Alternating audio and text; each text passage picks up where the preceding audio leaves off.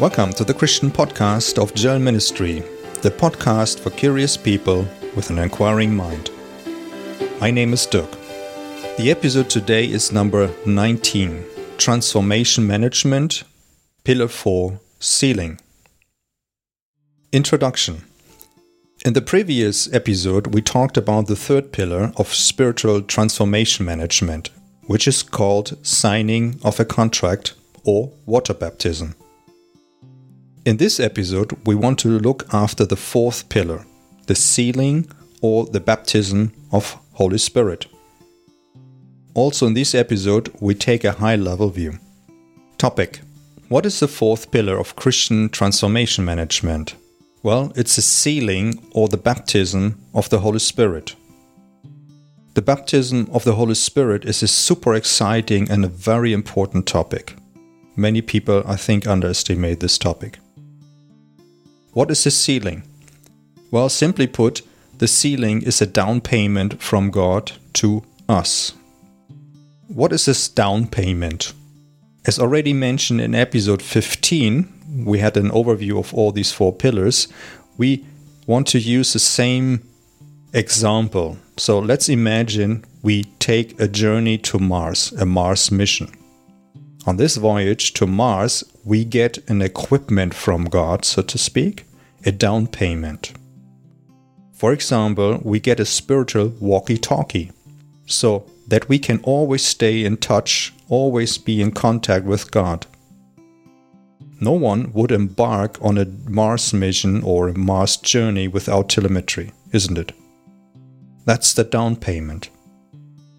Let's get into sealing.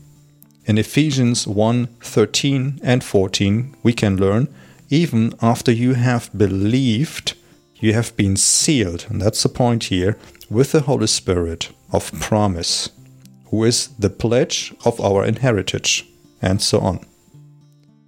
Here we can see we have been sealed, we get an inheritance, and the Holy Spirit is the pledge, the down payment. Let's look at this Holy Spirit baptism from another angle. So, Jesus has a surname, right? Which is called Christ. Christ is Greek. Greek, Christ means anointed one. So, Jesus is anointed. From whom? From God Himself. So, the question here is do we need also an anointing, an appointment from the King? The anointing in general is an old ceremony of the installation of a king and has been performed with oil. So the question is do we also need an anointing with oil, the spiritual oil, so to speak? Jesus himself received the Holy Spirit from God. But Jesus did not keep the Holy Spirit for himself, but passed it on to all who believe in him. So Jesus himself continues to distribute the Holy Spirit. Let's go into some questions. Question 1 Where does the Holy Spirit come from? The Holy Spirit comes from God and is the Spirit of God Himself. Let's take the opposite. We as human, we have also a spirit, the human spirit. You can read it up in Romans 8:16. The Spirit himself bears witness with our spirit that we are children of God. So we can learn here that we have a human spirit, but as we know, God has His Spirit, the Holy Spirit. And the important thing is that these spirits are different, they have to be distinguished. Let's take a metaphor. God's spirit and our human spirit are transmitting on two different radio frequencies. They cannot communicate with each other. That's the problem. We need God's Holy Spirit so that we can communicate properly with God. But His Holy Spirit is only issued by God. We human beings can only ask for the Holy Spirit and receive accordingly at God's time. Here, the inner attitude, the attitude of faith, is very much important for God. Let's go into question two. Why is the Holy Spirit important for spiritual transformation management? I think there are two levels there's the personal level and the community level. So let's go into the personal level. The first item is the sanctification of a person. You can read it up in Hebrew 12:14. The Holy Spirit is here described as a timer for the restoration process to God's standards in us.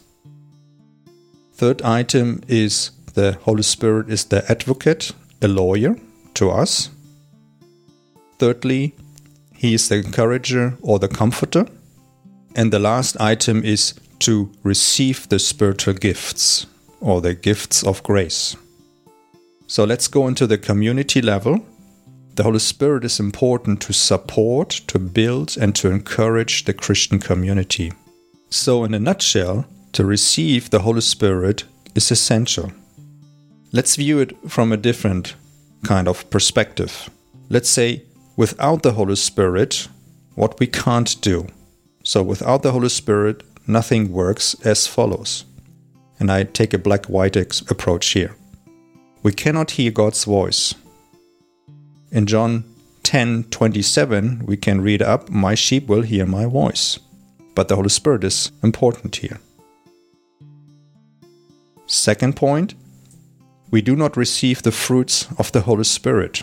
It's in Galatians 5:22. But the fruit of the spirit is love, joy, peace, patience, kindness, goodness, faithfulness, gentleness and the like. So we need the Holy Spirit in to get into this fruit. Obviously it's a process, it's not a one-time event, but we need the Holy Spirit. Thirdly, we do not get the spiritual gifts from God as already described before. Fourthly, we do not enter the supernatural spiritual dimension, and the Bible is full of this. And fifthly, I call it we are only two third Christians. We are not 100% equipped. We are only down to 66%. Where do I derive this thought from? Well, it's a Trinity concept. We will have another episode on Trinity. The Trinity concept speaks about the Father, the Son, and the Holy Spirit. And the question is do we miss out one third, the Holy Spirit, here? So we focus on Father, God, and Jesus as the Son, but we miss out the Holy Spirit. And lastly, we are missing something in the sense of a spiritual lifeline connection to Jesus. I would like to illustrate this with a practical experience. Some time ago, I met a Christian person, and this Christian person had the following status spiritual status. The person believed quite some time in Jesus. This person was active as a Christian. This person was active in the Christian community. This person had done step one through three so repentance, faith, and water baptism. But it did not go right spiritually. This person was kind of spiritually stuck.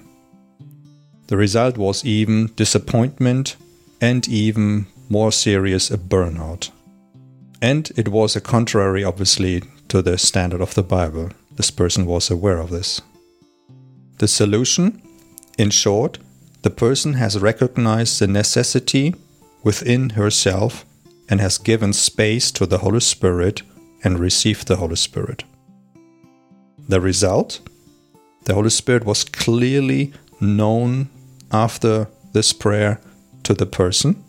The person has been changed in a positive sense, and this person changed from a burnout situation or status and came into a status of joy and new hope. And even outsiders have noticed her change without knowing about this step. And this person has become very contagious in his faith and very positive. Conclusion Many Christians have experienced and done pillar 1 through 3, but the pillar 4, which is the Holy Spirit baptism, they have not. Why is this the case? In my 30 years as a Christian, I discovered that many are simply afraid of the Holy Spirit of God. But why are people afraid of God?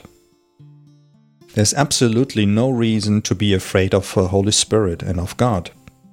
God has good ways in store for us and wants to give us good things. He wants to give us a pledge, the deposit, so that our journey goes well and we are sealed. So let's take a look what the Bible says about baptism of the Holy Spirit. In John 20 22, we can learn, and when he, Jesus, had said this, he breathed on to them and spoke to them, Receive the Holy Spirit. So the challenge is up to you now. If all this sounds new to you or kind of Spanish, but you see the need of the Holy Spirit, then I want to encourage you to read the Bible regarding the Holy Spirit. Best you start in the books of Acts in the New Testament. When it becomes clear to you, it's simply up to you to invite the Holy Spirit into your life. You will know when you have received the Holy Spirit. This is a secret nobody can tell, nobody can describe but you will know it. So let's summarize. We receive a down payment from God. An anointed king, Christ, anoints his disciples, the Christians. Or the mentor empowers the mentees. It's a divine confirmation, so to speak. We cannot achieve many things without the Holy Spirit and the Holy Spirit can only be received at God's time. And lastly, we are being sealed. So that's it for today. My name is Dirk. For comments and questions, you can reach out to JL Ministry at the following website www.jl-ministry.org. I hope I could encourage you to explore the matter of God and faith in a new way Thanks for listening. Until the next episode. Bye.